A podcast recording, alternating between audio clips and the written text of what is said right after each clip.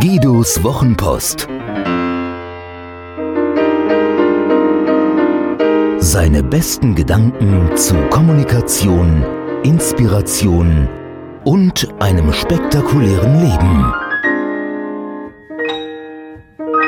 Oben klar und unten dicht.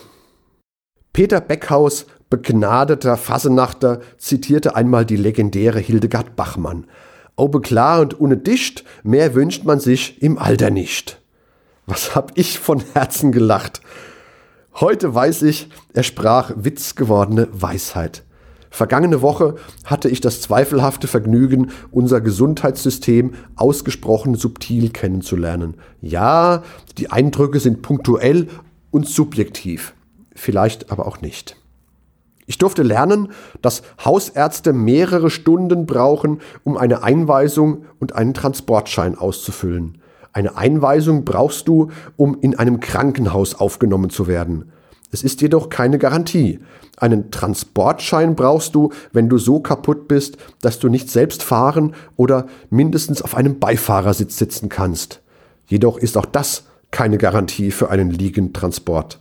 Es kann nämlich passieren, dass du erst zwei Stunden auf einen Krankenwagen warten musst und dich dann die Sanitäter anblaffen, weil es ein Liegentransport werden soll. Wie frech! Wir haben auch nur einen Rücken. Dann wechsle deinen Job und geh zur SPD, da brauchst du kein Rückgrat und Freundlichkeit ist kein Karrierekriterium. Habe ich nur gedacht. Ich sage besser nichts, nicht, dass hier einer nachtragend ist. Ob Sanitäter mit nur einem Rücken solche Wortwitze verstehen? Die Überlastung der Rettungswagen sorgt dafür, dass der gesundheitliche Vorteil des komfortableren Profitransports durch die schmerzerfüllte Wartezeit mehr als ausgeglichen wird. Im Krankenhaus nimmst du als Besucher den Personenaufzug. Wenn du kein Besucher, also Patient oder Begleiter eines Patienten bist, bist du kein Besucher, sondern eine Last. Deswegen musst du den Lastenaufzug nehmen. Dies ist keine ausgedachte Pointe, es ist Realität. Auf dem großen Schild über dem Lastenaufzug steht Lastenaufzug. Besucher bitte den Personenaufzug benutzen. Dass du dem System eine Last bist, bekommst du als Patient an jeder Ecke zu spüren.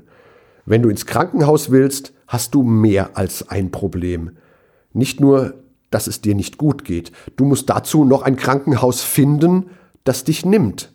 Das ist übrigens deine Aufgabe, das macht der Hausarzt nicht. Und das klingt einfacher, als es ist. Denn die Krankenhäuser haben alle keinen Platz. Ein Angebot für eine Unterbringung auf dem Flur ist da schon viel wert. Diese Erfahrung machte ich übrigens in Deutschland, nicht in Vietnam, Französisch-Guyana oder Washington während des Shutdown. Ich durfte auch lernen, was es bedeutet, wenn ein Krankenhaus von seinem Oberarzt ausgelockt wird. Ein technokratischer Euphemismus für Aufnahmestopp.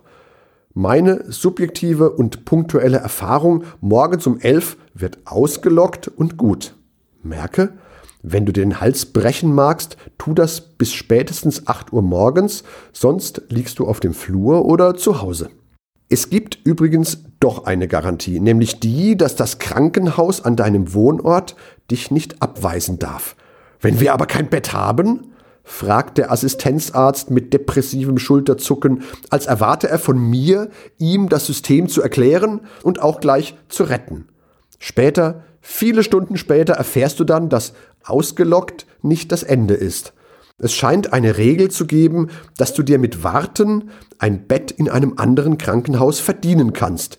Vier Stunden müssen es aber schon sein. Danach ruft der eine Arzt den anderen Arzt auf einer Geheimnummer an, redet Lateinisch und plötzlich ist ausgelockt doch nur ausgelockt und die vorher ausgelockt mit vollen Fluren waren, haben plötzlich ein Bett für dich. Fühlt sich an wie ein Vierer im Lotto. Irgendwie schön, aber irgendwie auch nicht so richtig. Dann darfst du wieder auf einen Krankenwagen warten, der dich dahin bringen soll. Für Warten auf den Krankenwagen gibt es aber keinen Bonus wie eine Chefarztvisite for free oder einen doppelten Pfefferminztee. Schade da mich zuletzt immer häufiger das unangenehme Gefühl beschleicht, dass unser Land immer weiter abrutscht und wir in unserem Verwaltungs- und Bürokratiewahn unserer Juristenschwämme schutzlos ausgeliefert sind, fielen diese unangenehmen Eindrücke bei mir auf fruchtbaren Boden. Also schaut bitte zu, dass ihr oben klar und unten dicht bleibt, bis unser Land sich wieder im Griff hat. Gut, dass wir immer älter werden. Hat dir diese Geschichte gefallen? Magst du Guidos Wochenpost als Podcast? Das würde mich wahnsinnig freuen und auch stolz machen. Und wenn das so ist, dann würde ich mich noch mehr freuen und es würde mich noch stolzer machen, wenn du mir eine Bewertung gäbest. Gerne fünf Sterne, wenn du es für angemessen hältst. Gerne eine Rezension, ein paar Zeilen dazu, was dir besonders gut gefallen hat und was es vielleicht für dich bedeutet hat. Das Schöne ist, mit guten Rezensionen steigt die Reichweite und dann kommen noch mehr Menschen in den Genuss von Guidos Wochenpost als Podcast. Das wäre doch toll, oder?